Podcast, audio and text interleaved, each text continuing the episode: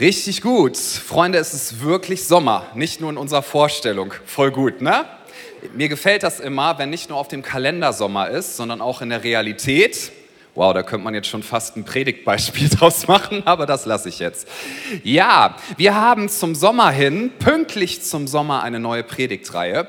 Wir haben sie einfach genannt Sommer in der Credo-Kirche, denn das ist das, was wir gerade haben. Und wir reden über Jesus-Stories. Oder wenn du es noch englischer haben möchtest, als dass es sowieso schon ist, Jesus Stories. Wir werden in die Evangelien schauen im Sommer und werden direkt uns angucken, was können wir von Jesus lernen, was können wir lernen davon, wie er mit Menschen umgegangen ist, was können wir lernen über seinen Herzschlag und was hat das mit unserem Leben zu tun. Und ich werde heute mit uns einige Verse lesen aus dem Markus-Evangelium. Da schauen wir heute rein. Ich sage dir schon mal die Verse, damit du dich so ein bisschen orientieren kannst. Also wir sind in Markus Kapitel 2. Alle Notizenmacher jetzt ganz, ganz schnell sein. Markus Kapitel 2 ab Vers 23 bis zum Ende des Kapitels. Und dann werde ich weitergehen in Markus Kapitel 3, die Verse 1 bis 6. Bevor ich uns die Verse lese, möchte ich einmal sagen, dass ein Thema, was wir darin finden, eigentlich das Thema folgendes ist. Gott ist ein Gott der Wiederherstellung. Und das ist auch das Thema, was über dieser Predigt steht. Nochmal für Leute, die sich gerne was aufschreiben, Wiederherstellung ist das Wort. Gott ist ein Gott der Wiederherstellung. Jesus ist jemand, der heilt. Jesus ist jemand, der gekommen ist, damit Zerbrochenes nicht nur irgendwie billig zusammengeklebt, zusammengesetzt wird, sondern er ist gekommen, damit etwas ganz Neues entstehen kann. Gott ist ein Gott der Wiederherstellung und da, wo Jesus hingekommen ist, da hat Wiederherstellung stattgefunden. Wiederherstellung ist ein wichtiges Thema, finde ich. Ja, ich nehme uns mal mit hinein in einige Beispiele. Wer hat schon mal Daten verloren und die mussten wiederhergestellt werden? Komm schon, du darfst das gerne zugeben. Genau. Wer hat schon mal dann den Tag verflucht, wollte ich gerade sagen, wo du nicht auf die Leute gehört hast, die dir gesagt haben, du solltest ein Backup machen? Ja. Wenn du gerade denkst, was ist ein Backup, ähm, das solltest du unbedingt in Erfahrung bringen. Hier vorne Kollege Bob Stübner kann dir dir das genau erklären. Ich glaube, er macht sogar teilweise Geld mit Datenwiederherstellung her. Das, das ist gut. Ja, also Datenwiederherstellung ist was sehr, sehr Wichtiges. Fast alle Leute, die ich kenne, die schon mal eine wichtige Masterthesis im Studium geschrieben haben oder gar eine Doktorarbeit, das sind irgendwie immer Leute, die vergessen, Backups zu machen. Und wenn sie dann 90 Prozent, habe ich wirklich mal bei jemandem mitbekommen, ihrer Doktorarbeit vollendet haben, sind auf einmal die Daten weg. Ein Riesendrama, ein Riesenaufwand, das alles wieder herzustellen. Wiederherstellung ist auch ein Thema, wenn man sich einfach verausgabt hat und wenn man einfach Dinge getan hat, die überhaupt nicht schlecht sind, die genau richtig sind, aber dann ist Wiederherstellung notwendig. Wir hatten diese Woche hier unser Kindercamp, die Kinderfreizeit. Gebt da mal für einen Applaus, das war nämlich richtig, richtig Hammer. Wir sehen später auch noch ein kurzes Video dazu. So, das heißt, wir lieben unsere Kinder, wir lieben die Kinderkirche und wir würden das jederzeit wieder tun. Aber ich war gestern hier auf dem Gelände und viele unserer Mitarbeiter waren hier an einem riesigen Projekt beteiligt und zwar, dass man alles hier auf diesem Gelände wiederherstellt. Ich durfte damals mit dem Tracks Leitungsteam die Wohnwoche ins Leben rufen. Ne? Da hinten sitzen Jesse und Anke, wir haben das gemeinsam gemacht. Und äh, die Wohnwoche, das ist ja so eine Mega-WG, die hat hier neulich auch stattgefunden. Und weißt du, wenn Teenager, vor allem Teenager-Jungs, ich mache jetzt mal ein bisschen Klischee, ne? wenn die in einen Raum einziehen, so 50 Teenager-Jungs, ich habe immer wieder festgestellt, diesen Raum kannst du nach zwei Minuten hermetisch abriegeln. Ja, weil die Gerüche sind nicht gut. Anita hier vorne nickt. Heute nenne ich Leute, Leute, äh, Leute namentlich eigentlich. Ich hatte schon mal nach einer Wohnwoche, ich bin in so einen Raum reingekommen, da waren sechs Tage lang 50 Teenager-Jungs drin. Ich habe das, hab das kaum ausgehalten. Und dann stand noch jemand vor mir, ein Teenager, der hatte so eine Lidl-Tüte in der Hand. Äh, keine Schleichwerbung jetzt, aber es war eine Lidl-Tüte. Und er meinte zu mir, Christian, meine ich ja. Was ist in dieser Tüte drin? Was denkst du? Meine ich, ich bin mir ganz, ganz sicher, du wirst es mir verraten. Und er hatte leuchtende Augen. Kennt ihr diesen Blick, so den Männer manchmal haben? Das habe ich gemacht.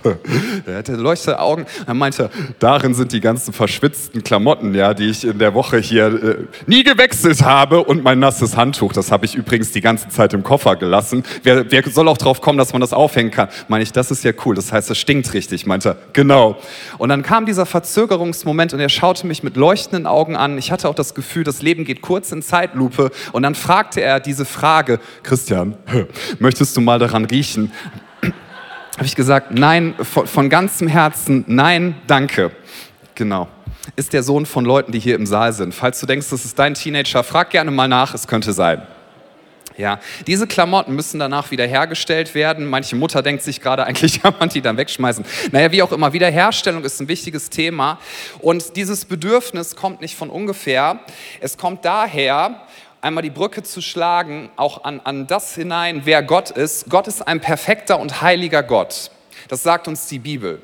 Und manche Menschen stellen sich Heiligkeit als einen ganz komischen Begriff vor, aber Heiligkeit bedeutet eigentlich makellos, wunderschön, besonders, ohne auch nur irgendeinen Fehler. Und von daher kommt es, weil wir theologisch ja davon ausgehen und daran glauben, dass Gott uns geschaffen hat, wir sind seine Ebenbilder, dass wir ein Bedürfnis danach haben, wenn Dinge irgendwie kaputt sind, wir wollen sie wiederherstellen. Wenn in einem Raum schlechte Luft ist, wir haben das Bedürfnis, frische Luft reinzulassen. Wenn wir irgendein Gerät kaufen und es ist perfekt, ja, oder du kaufst dir ein Auto, ich bin jetzt nicht so der Autofreak, aber es gibt ja Leute, die verlieren fast ihre Identität und ihr Herz, wenn da ein Kratzer reinkommt, nicht wahr? Und einige Männer hier im Raum, ja, das ist auch furchtbar, das ist richtig schlimm.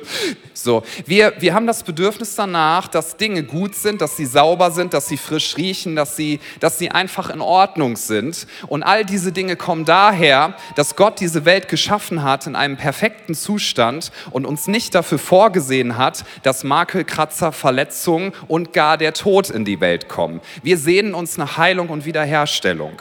Und Jesus ist gekommen, um genau das zu bringen. Und mit dieser Brille lasst uns mal den folgenden Text uns vor Augen führen. Markus 2 ab Vers 23. Und es begab sich, dass er am Sabbat, also Jesus am Sabbat, durch die Kornfelder ging. Und seine Jünger fingen an, auf dem Weg die Ehren abzustreifen. Da sprachen die Pharisäer zu ihm, sieh doch, warum tun sie am Sabbat, was nicht erlaubt ist? Und er sprach zu ihnen, habt ihr nie gelesen, was David tat, als er Mangel litt und er und seine Gefährten Hunger hatten? Wie er zur Zeit des hohen Priesters Abjatar in das Haus Gottes hineinging und die Schaubrote aß, die niemand essen darf als nur die Priester, und auch denen davon gab, die bei ihm waren.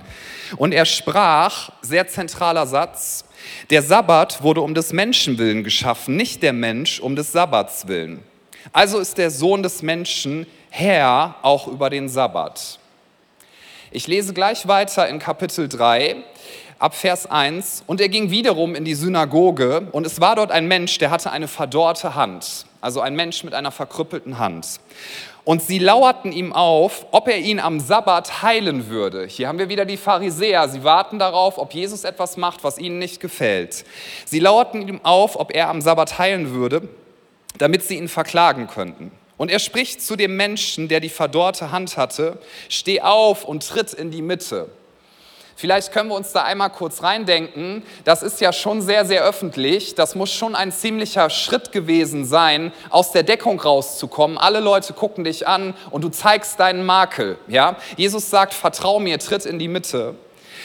Und er spricht zu ihnen, darf man am Sabbat Gutes tun oder Böses tun, das Leben retten oder töten?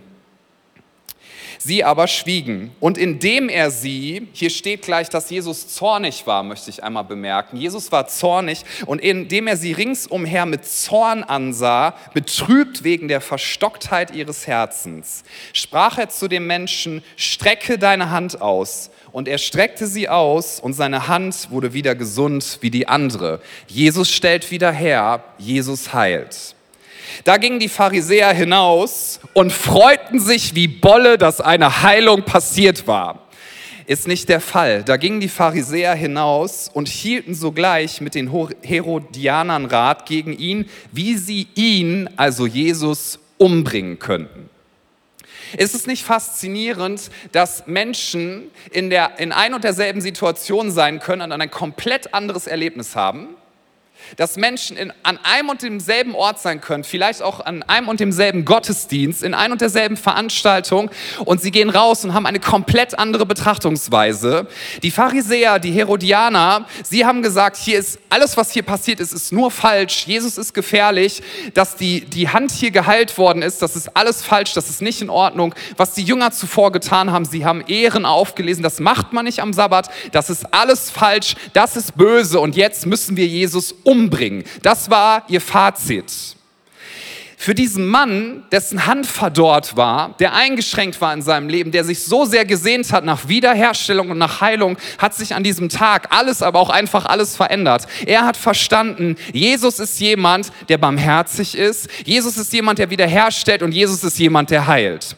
So, in diesem Text geht es auch um den Sabbat. Da werde ich auch ein paar Dinge zu sagen, aber nicht nur. Es geht um viel, viel mehr und das sind richtig spannende Dinge, die wir hier herausholen können. Und ich lade dich so sehr ein, dass du das einfach mit mitschneidest, weil wir können ganz viel lernen, wie wir Wiederherstellung finden. Und wenn du nur irgendwie sagst in deinem Leben, ich sehne mich nach Heilung in Beziehung, ich sehne mich nach körperlicher Heilung, ich sehne mich nach Heilung davon, dass meine negativ geprägte Vergangenheit mich immer wieder einholt, wenn du sagst, ich sehne mich nach Wiederherstellung, vielleicht auch, weil du ein durch und durch gestresster Mensch bist, du kommst nicht zur Ruhe, du hast immer Sorgen, du bist immer in Wallung, du bist immer in Bewegung. Jesus ist jemand, der dir Wiederherstellung und Ruhe und und Erfrischung schenken möchte. Und was Jesus hier tut, ist, er fordert sehr den Status quo heraus. Eine Kernbemerkung, Jesus macht hier etwas sehr Zentrales. Jesus sagt Folgendes aus. Hier steht ja in Markus 2, Vers 28, damit endet dieses Kapitel, da steht, dass Jesus über sich sagt, also der Sohn des Menschen ist auch Herr über den Sabbat. Was Jesus im Prinzip sagt dadurch, ich bin Herr über den Sabbat, ich bin der eigentliche und totale Sabbat. Was bedeutet das? Sabbat steht für Wiederherstellung, Sabbat steht für Regeneration, Sabbat steht für Heilung und Jesus sagt, all das bin ich. Der Sabbat bringt das zum Ausdruck, aber all das bin ich. Was Jesus außerdem sagt, und das ist mit ein Grund, warum sie ihn umbringen wollten, was Jesus außerdem sagt, ist das folgende, und davon profitieren wir alle bis heute. Das hat mein Leben verändert, es hat das Leben vieler Menschen hier verändert und es kann auch dein Leben verändern. Jesus hat hier ausgesagt, ich bin gekommen, um Religion ein für alle Mal zu beenden und um Religion durch mich selber zu ersetzen. Das ist sehr massiv. Jesus ist gekommen, um Religion ein für alle Mal zu beenden und um Religion durch sich selber zu ersetzen. Zu sagen, jetzt werde ich etwas tun, das wird alles verändern. So was bedeutet Religion? Religion führt dich nicht zur Wiederherstellung. Religion führt nicht dazu, dass dein Selbstwert stark ist. Religion führt auch nicht zu Heilung, sondern Religion macht dein Leben kleiner, es macht es enger, es führt dich in Schuldgefühl, es führt dich in Verdammnis und es führt dich dazu, dass du immer das Gefühl hast, irgend irgendwas mache ich noch nicht richtig. Und nichts gegen Selbstverbesserungswünsche, aber der Weg dahin, wie wir uns selber verbessern können, ist ein ganz anderer, als dass wir Menschen das oft denken.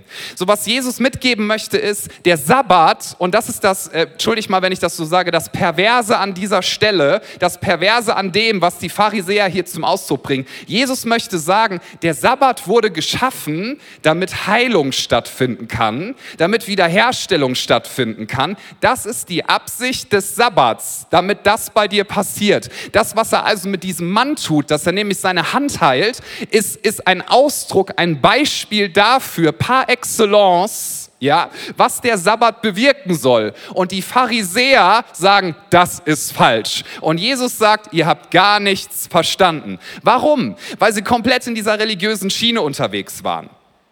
Die Gebote Gottes, Gott hat ja ein Gebot gegeben, dass wir den Sabbat halten sollen. Wir sollen diesen Tag heiligen. Das heißt, es ist etwas Besonderes. Jesus, er hat ein Gebot gegeben. Aber wichtig ist zu verstehen, wenn Gott ein Gebot gibt, ist das immer in deinem und meinem Interesse. So Gottes Gebote, wenn du sie siehst wie eine Pflanze, sie haben Wurzeln im Boden und die Gebote Gottes wurzeln immer in seiner unendlichen Liebe für dich. Wenn Gott dir sagt, vertrau mir, dass ich einen guten Plan für Sexualität habe, ja, dann will er nicht was Böses für dich, sondern er sagt, ich möchte, dass du ein erfülltes Leben hast, erfüllte Beziehung und dass es dir gut geht im Endeffekt. Das ist das, was Gott möchte. Die Gebote, sie wurzeln in seiner Liebe. Wenn Jesus uns sagt, liebet eure Feinde, ja, das ist ja schon eine krasse Aussage von ihm, dann geht es nicht darum, dass er uns ärgern möchte, sondern dass er sagt, dein Herz soll geheilt werden, das ist für dich. Und wenn gesagt wird, halte den Sabbat, regeneriere dich, Achtung, Achtung, dann ist das nicht dazu da, damit wir das nehmen und dann uns gegenseitig vorhalten, du hast den Sabbat nicht gehalten, das ist Sünde. Ja, darum geht es nicht, sondern es geht darum, dass wir uns gegenseitig ermutigen, dieses Gebot ist für dich. Denn wenn du Zeiten in der Gegenwart Gottes verbringst, wenn du sagst, ich gebe die Kontrolle Kontrolle ab. Heute definiere ich mich nicht darüber, ob ich produktiv gewesen bin. Heute definiere ich mich nicht darüber, was ich alles geschafft habe, sondern heute bringe ich mit dem, was ich tue, beziehungsweise nicht tue, zum Ausdruck, Gott hält das Universum am Laufen. Amen. Glaubt das jemand? Ich bin nicht in Kontrolle, Gott ist in Kontrolle. Egal was passiert, er hat alles in seiner Hand. Er weiß ganz genau, was er tut. Ich darf ihm vertrauen. Durch den Sabbat bringst du zum Ausdruck, ich bin nicht definiert über das, was ich tue, sondern ich bin definiert dadurch, dass Gott mein liebender Vater ist. Und das darf ich genießen und darin darf ich Kraft tanken. Und weißt du was? Wenn du das tust, dann wird dein Innenleben regeneriert werden. Der Sabbat ist für dich. Was macht Religion? Religion sagt, ich werde mich an Gebote halten und wenn ich mich an die Gebote halte, dann schuldet Gott mir etwas. So, das funktioniert aber nicht, weil du es nicht schaffen wirst, alle Gebote zu halten. Denn Gebote, das ist ihr, ihr Zweck in der Bibel. Sie sollen nicht darauf hinweisen, ja, was eigentlich das Richtige wäre. Aber ich will das auch nochmal als Statement setzen. Gesetze und Gebote haben nicht die Kraft, dein Herz zu verändern. Im Gegenteil, wenn Gebote aufkommen, wenn Gebote gesetzt werden und auch so klein-klein-Regeln, ich weiß ja nicht, wie dir das geht, sonst rede ich jetzt mal wieder nur von mir, ne? Ich bin dann irgendwie immer angereizt, das mal so herauszufinden fordern. Ja? Ich bin so einer, wenn ich durch den Park gehe und da ist eine Wiesenfläche und da steht ein Schild, bitte nicht den Rasen betreten oder noch schlimmer, Rasen betreten verboten. Ja, das ist so. Dann, dann bin ich immer so versucht, ich weiß nicht, woher das kommt, ja, aber ich will, ich setze nur einmal kurz den Fuß auf den Rasen. Ich gehe dann auch weiter so, ne? aber das, das ist irgendwie so ein Bedürfnis äh, in mir. Wenn wir im Flugzeug sitzen, kurz bevor wir abheben, dann kommt immer die Durchsage, bitte gehen Sie jetzt mit Ihrem Mobiltelefon in den Flugmodus. Ich denke immer, nur weil die das jetzt gesagt haben, ich mache das jetzt eine Minute länger, was soll hier schon passieren? Meine Frau sagt mir immer, kannst du nicht einfach in den Flugmodus gehen? Die Stewardess guckt schon. Ich so, ja, aber Schatz, was denkst du, was passiert? Das Flugzeug wird äh, irgendwie in die Luft fliegen. Mach es einfach.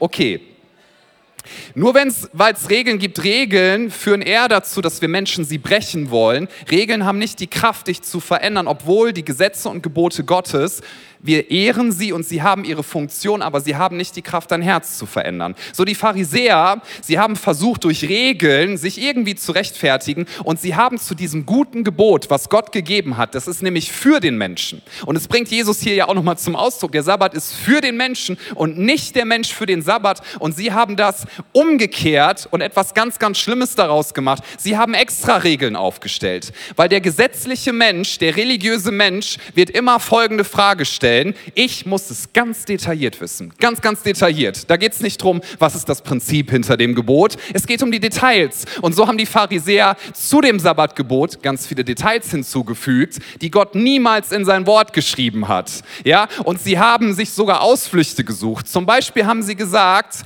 am Sabbat ist es äh, verboten, am Sabbat ist es verboten, auf irgendeinem Tier unterwegs zu sein oder zu reiten. Ja, also ist verboten. Was sie aber gesagt haben, ab Sabbat ist es in Ordnung, eine Seereise zu unternehmen. Okay, weil eine Seereise, wenn du sowieso schon unterwegs bist, da kannst du ja nichts für, also ist eine Seereise in Ordnung. Was haben sie also gemacht als Sonderregel, damit du dich doch zum Beispiel auf einem Esel fortbewegen konntest? Kein Scherz, ist wirklich so. Man hat einen, einen wasserdichten Sack gefüllt, also mit Wasser, hat diesen Sack auf einen Esel gelegt, sich da oben drauf gesetzt, weil dann war es eine Seereise und dann durftest du auf einem Esel reiten.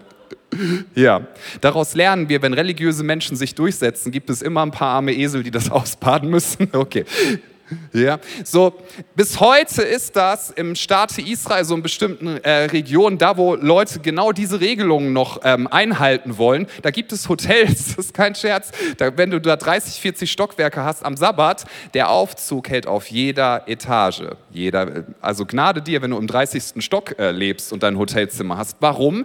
Weil am Sabbat auf den Knopf zu drücken, ja, also von der Etage, das ist Arbeit und das ist verboten.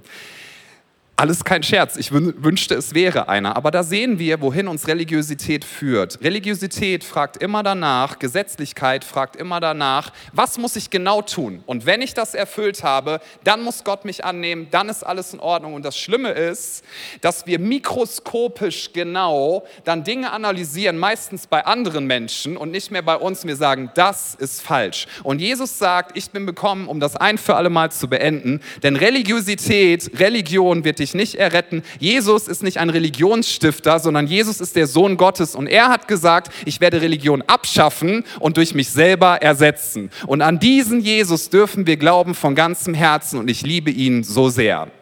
Und wenn er dein Leben verändert, wenn er sagt, ich stelle dich wieder her, wenn er sagt, ich mache alles neu, das ist richtig, richtig gut. Und weißt du, was dann passiert? Dein Herz wird verändert. Das wurde uns schon im Alten Testament angekündigt. Und das Gebot Gottes wird uns in unser Herz geschrieben. Dann geht es nämlich nicht mehr darum, was muss ich tun, woran muss ich mich halten, sondern es geht darum, dass du fragst, Gott, kannst du bitte mich innerlich verändern, damit ich das hasse, was du hast und damit ich das liebe, was du liebst. Das ist das, was in uns passiert passieren soll. Und das passiert übrigens auch dadurch, das ist das Geniale, dass du den Sabbat einhältst. Warum? Weil du dann Raum schaffst für Begegnungen mit Gott weil du dann Raum schaffst für, für die Kraft seines Heiligen Geistes. Das musst du dir so vorstellen, wenn der Heilige Geist wie Wasser ist, ja, und, und du möchtest Fülle des Heiligen Geistes, also seine Kraft in deinem Leben haben, dann ist es wichtig, dass du Flaschen oder Gefäße aufstellst, wo er Raum bekommt in deinem Leben. Und das tust du dadurch, aber nicht aus Religion heraus, dass du jeden Tag betest, dass du Zeit dafür schaffst. Das tust du durch Bibellese. Das tust du dadurch, dass du immer wieder Zeiten des Sabbats einbaust. Das tust du dadurch, dass du Momente Momente der Stille nimmst und das tust du durch Lobpreis. Deswegen erinnern wir uns auch immer wieder gegenseitig dran. Freunde, wenn wir hier Lobpreis machen, hier hinten, das ist keine Bespaßungsband, die uns helfen soll, dass wir hier ein bisschen nett schunkeln. Ja, und ein bisschen religiöse Lieder singen. Die Leute, die hier sind, übrigens gebt ihr mal einen Applaus. Wir haben so Hammermusiker, was die jede Woche hier abrocken. Das ist der Hammer. Sie helfen uns, dass wir gemeinsam ein Gefäß aufstellen durch unseren Lobpreis, dass wir Gott die Ehre geben, dass wir sagen, ich möchte gar nicht, dass mein Herz dominiert wird von Angst. Ich möchte gar nicht, dass mein Herz dominiert wird von Verletzung, sondern ich werde meinen Gott preisen und zwar mit den Menschen, die hier zusammen sind, damit dieser Raum gefüllt werden kann durch die Gegenwart seines Heiligen Geistes. Und der Heilige Geist ist Kraft und er wird dich verändern. Manches Mal wird er dich auch überführen von Dingen, die nicht gut laufen, aber er wird dich nicht vernichten, sondern er wird dir immer einen Weg zeigen, wie du umkehren kannst. Auch das möchte ich hier an dieser Stelle unbedingt nochmal einfließen lassen. Buße und Umkehr ist was durchweg Positives. Ende letzten Jahres habe ich äh, zwischen den Jahren, nennt man ja diesen Bereich, ne? kennt ihr diesen Mariannengraben von Zeit zwischen Weihnachten und Neujahr, wo wir immer denken, uh, das ist ganz lang, ist schnell vorbei. Und dann denkt man, ich habe noch gar nicht alle Lebkuchen geschafft. Ich habe immer noch einige zu Hause. Wer möchte vertilgen helfen? Nee, okay, ist alles gut, mache ich selber, ist, ist auch okay. So, und, und ich dachte, eine unserer Autoversicherungen ist sehr, sehr teuer. Also die, die ist immer teurer geworden und ehrlich gesagt zwischen den Jahren, ich hatte gar keine Lust bei irgendeiner Versicherung anzurufen, aber dachte, ich rufe da einfach jetzt mal an. Habe ich da angerufen, war eine Frau in der Hotline und meinte, ich gucke mir mal ihren Vertrag an und ich habe gesagt, es kommt mir recht hoch vor. Und dann hat sie gesagt, oh, Sie sind aber noch in einem alten Tarif. Und dann habe ich gedacht, ah, hätte ich bloß nicht angerufen. Jetzt wird sie mir sagen, dass es noch teurer wird. Meint sie, nee, das ist ein alter Tarif. Ich kann sie jetzt umstellen. Dann sparen sie, kein Scherz, für dieses Auto in der Versicherung ungefähr 400 Euro pro Jahr. Habe ich gemeint, das mache ich. Freunde, ich habe Buße getan. Ja, ich habe festgestellt, ich bin mit meiner Versicherungspolice auf einem defizitären Weg unterwegs. Das ist kein guter Weg. Ich werde jetzt den Weg, den Kurs einfach ändern. Hier ist etwas Besseres für mich. Wenn Jesus dir sagt, segne die, die dich verfluchen, segne deine Feinde, dann tut er das nicht, weil er dich ärgern möchte, sondern weil er sagt, ich wünsche mir, dass du ein geheiltes und ein freies Herz hast. Das ist für dich. Wenn Jesus dir sagt, vergib anderen Menschen, ja, die dir Böses angetan haben, das ist nicht, weil er sagt, das macht es dann alles ungeschehen, sondern das ist, wenn du Vergebung aussprichst, dann schaffst du Raum für die Gegenwart Gottes und für das Wirken seines Heiligen Geistes. Wenn Gott sagt, seid dankbar in allem, denn das ist mein Wille für euch, sagt er nicht, seid dankbar für alles, sondern in jeder Situation, weil Dankbarkeit schafft Raum, wo der Heilige Geist sich wohlfühlt. Die Frage ist, schaffen wir diese Räume in unserem Alltag auch durch das Sabbatgebot? Die Pharisäer waren super gut mit Mikroskopen und ganz, ganz schlecht mit Spiegeln unterwegs. Ja? Und wir sind oft auch so, wenn wir ehrlich sind, ein bisschen Pharisäer steckt in jedem von uns. Darf ich das noch ganz kurz mit uns analysieren? Wäre das in Ordnung? Ich werde mich da selber mit einschließen. Ich habe noch nie erlebt, wenn man einen Text über die Pharisäer liest, dass die Leute im Raum so gucken, ja, das beschreibt eigentlich mich, ne? So die Ehepaare. Schatz, der, das ist genau wie ich bin ganz oft. Ja. Nee, jeder sitzt da und denkt, das bin ich nicht, die sind voll blöd. So, das das Gute ist, wir dürfen wissen, wir erfahren Heilung, wenn wir sagen, hey, in meinem Herzen ist was kaputt und ich brauche Wiederherstellung. Denn die Bibel sagt uns, dass nicht derjenige zu Gott kommt und dann gerettet ist, der alles richtig macht, ja, so nach dem Motto, das ist der Pharisäer-Ansatz. Die, die moralisch alles richtig machen, die sind drin, die kommen in den Himmel. Die, die moralisch alles falsch machen, die sind draußen. Die kommen woanders hin. Das ist falsch. Das kann dich nicht retten, weil du wirst nicht alles richtig machen. Dann gibt es die Relativisten, die sagen, nee, nee, nee, es geht darum, dass man sehr weltoffen ist. Ja? Und die, die sehr weltoffen sind, die sind drin, die sind dabei. Und die, die ganz verbohrt sind, die sind draußen. Und all das führt aber zu nichts anderem als zur Selbstgerechtigkeit, indem wir nämlich denken, ich bin besser als andere. Ja? Ich bin besser als diese, diese Christen, die sich immer an Regeln halten. Und ich bin auch besser als die Leute, die denken, dass sie was Besseres sind als andere Leute. Danke, Jesus, dass ich besser bin. Das ist Selbsterlösung und Selbstgerechtigkeit.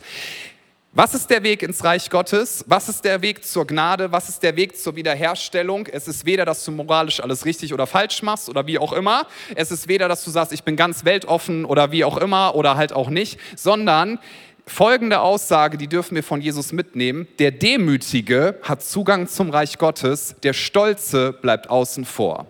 Weil der Stolze sagt, ich habe alles im Griff. Der Stolze sagt, ich brauche keine Heilung. Der Stolze sagt, ich muss keine Pause machen. Ich brauche das nicht, denn ich habe alles im Griff. Der Demütige aber sagt, in mir drin ist noch ganz schön viel kaputt. Und ich möchte uns mitgeben und auch mir, ein bisschen Pharisäer steckt in jedem von uns und davon dürfen wir Heilung erfahren. Okay? Alle gucken so ein bisschen, oh, ich habe mal so eine kleine Liste, wie kannst du erkennen, dass du so, nur, nur so leichte Tendenzen in deinem Herzen hast von Pharisäertum. Bereit? Erstens, du magst Regeln sehr. Das ist für sich genommen noch nicht ganz falsch. Es ist ja eine vollständige Liste, ja? Also du magst Regeln sehr. Du bist der Wächter über richtig und falsch. Das ist das, wo du ganz viel drüber nachdenkst. Das, wie das hier läuft, ist richtig, das, wie das hier läuft, ist falsch.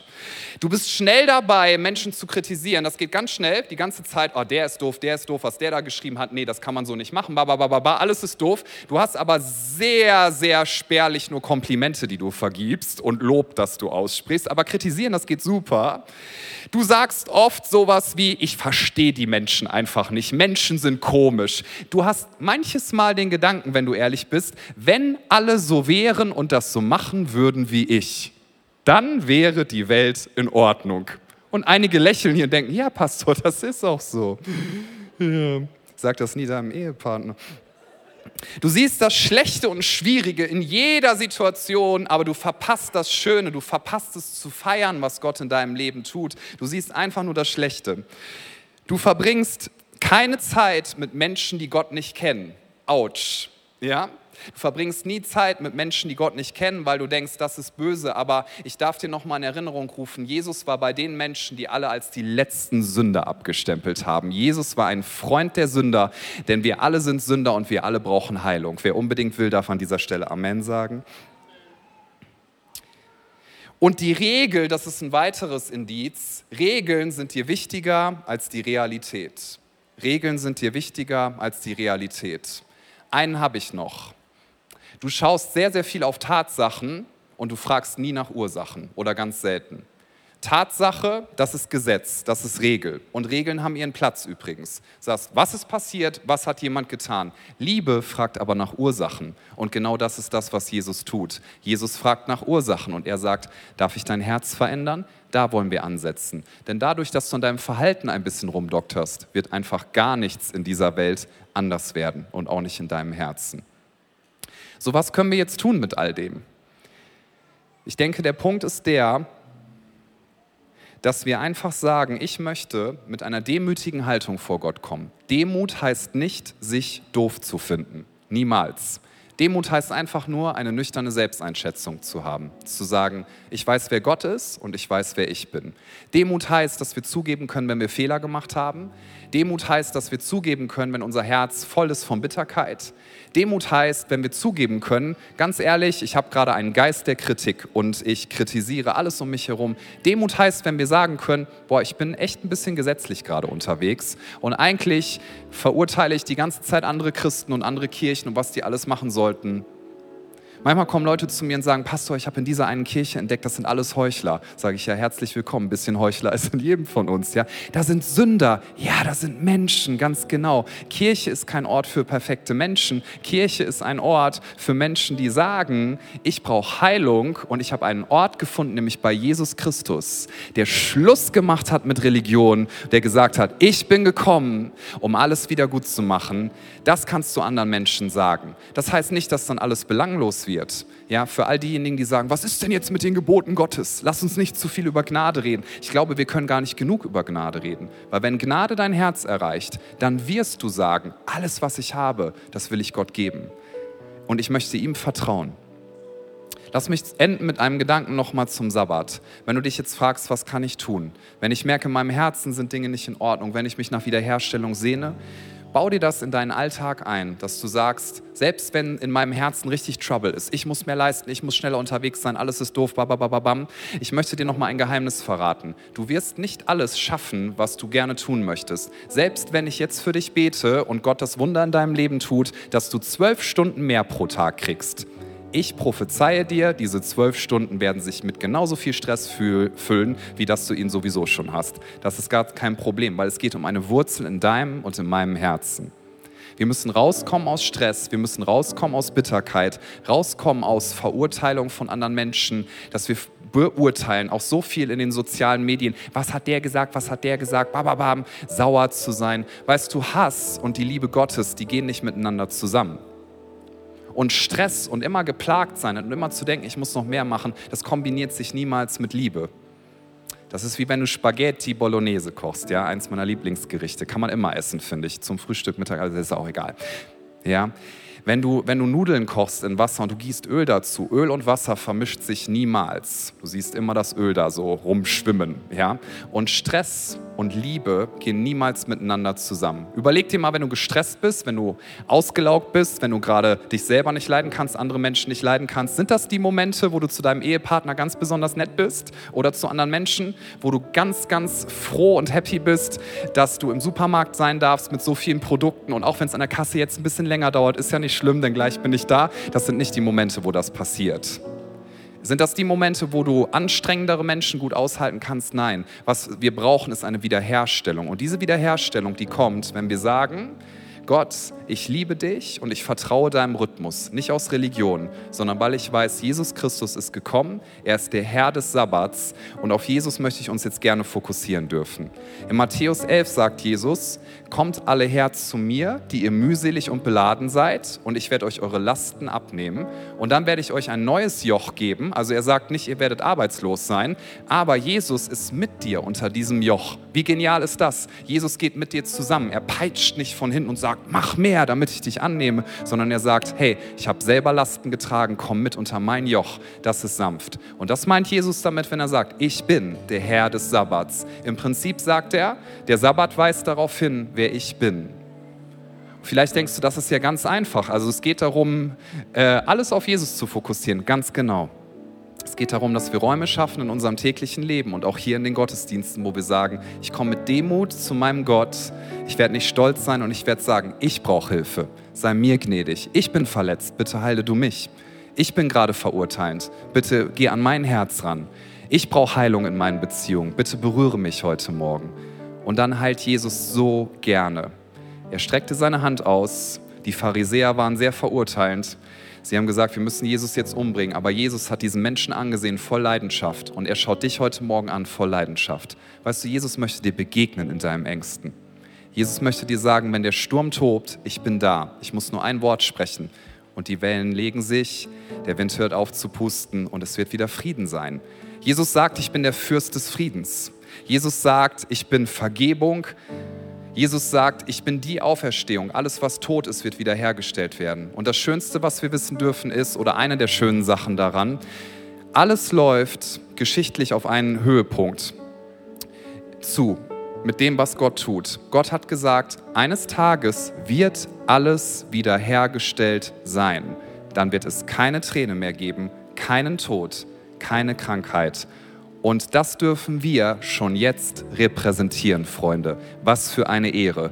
Wir leben nicht für ein Königreich von dieser Welt, sondern wir leben für ein ewiges Königreich. Und selbst wenn du heute sterben würdest, du darfst eins wissen, du bist in der Hand eines lebendigen Gottes, der dein Leben sieht und der dich liebt von ganzem Herzen und ich möchte dich so sehr einladen, dass du alles auf Jesus fokussierst und dass du sagst, Jesus, bitte verändere mein Herz, bitte stelle das, was zerbrochen ist, wieder her. Denn mein Leben, das soll ein Lobpreis sein zu deiner Ehre. Mein Leben soll darauf hinweisen, dass es einen alternativen Weg gibt zu Stress, zu Selbsterlösung, zu Religiosität. Mein Leben soll Zeugnis davon sein, Jesus ist der Herr des Sabbats. Bei Jesus komme ich zur Ruhe. Bei Jesus gibt es Wiederherstellung. Jesus schenkt Frieden. Lass uns doch zusammen aufstehen. Magst, kannst du das auch gerne zu Hause machen. In jedem Fall möchte ich dich einladen, dass, wo auch immer du das gerade mitschaust, du dir auch einen Moment nimmst und dich jetzt hier mit einklingst. Lass uns hier im Saal bitte einmal alle die Augen schließen für einen Moment. Und ich möchte die Frage stellen, wer heute Morgen sagt, ich gebe mein Leben Jesus Christus. Ich möchte Jesus Christus bitten, dass er mich erlöst und dass er die erste Priorität in meinem Leben wird. Erlösung heißt Wiederherstellung. Erlösung heißt, deine Schuld wird dir vergeben.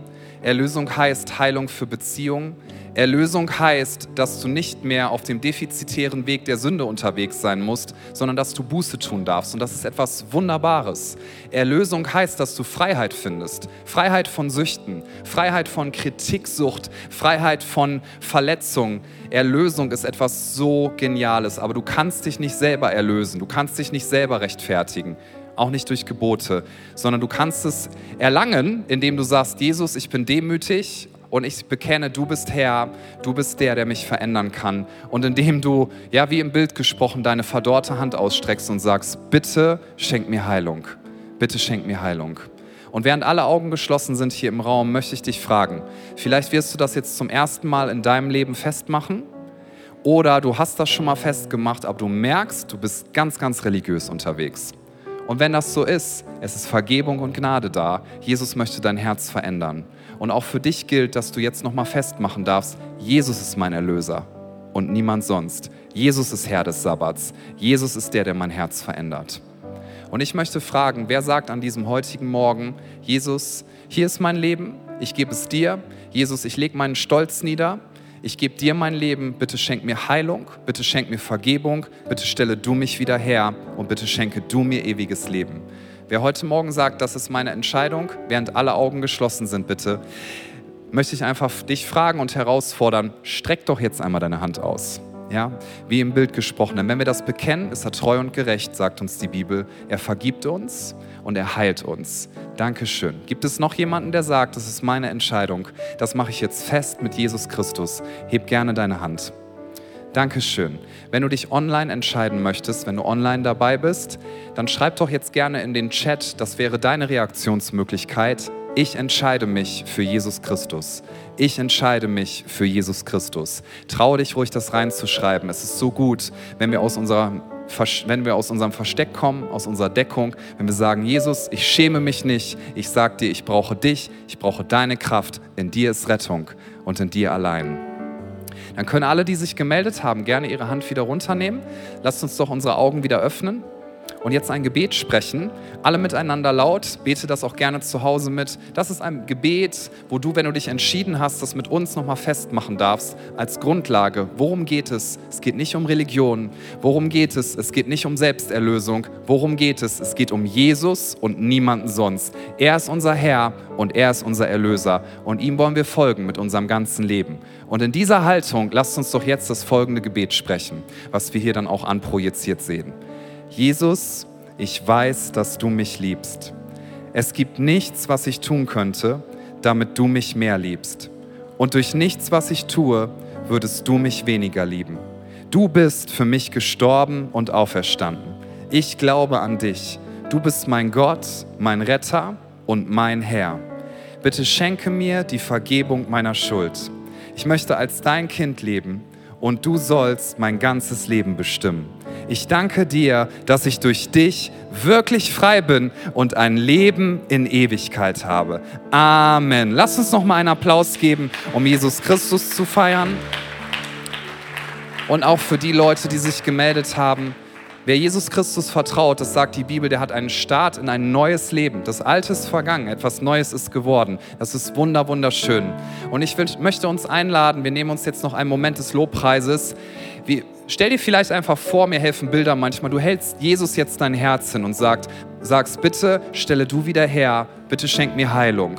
Vielleicht hilft es dir, wenn du stehst, vielleicht hilft es dir, wenn du kniest, weil du zum Ausdruck bringst, du bist mein Herr und niemand sonst. Vielleicht möchtest du sitzen, was auch immer du tust. Aber halt Jesus dein Herz hin. Er ist der, der Herzen wiederherstellt. Er ist der, der uns durchleuchtet. Und er ist der, das möchte ich noch als Impuls sagen, der auch Berufungen wiederherstellt. Nur weil du Fehler gemacht hast, heißt das nicht, dass deine Berufung vorbei ist. Gott gereut seiner Berufung nicht. Und er wird dir Heilung und Vergebung schenken. Du darfst empfangen empfangen. Und Heiliger Geist, ich lade dich jetzt ein, dass du diesen Raum füllst. Ich lade dich ein, dass du Heilung schenkst. Ich lade dich ein, dass da, wo Menschen sich entfremdet haben in Beziehungen, dass jetzt Heilung und Versöhnung hineinkommt. Ich lade dich ein, dass du Vergebung aussprichst. Ich lade dich ein, Heiliger Geist, dass du die Liebe Gottes in unsere Herzen ausschüttest heute Morgen. Und in dieser Haltung, als deine Kinder, Gott, wollen wir jetzt zu dir kommen. Und Jesus, wir danken dir. Du bist unser Erlöser. Du bist unser Herr. Dich ehren wir und niemand sonst. Du bist Herr über den Sturm,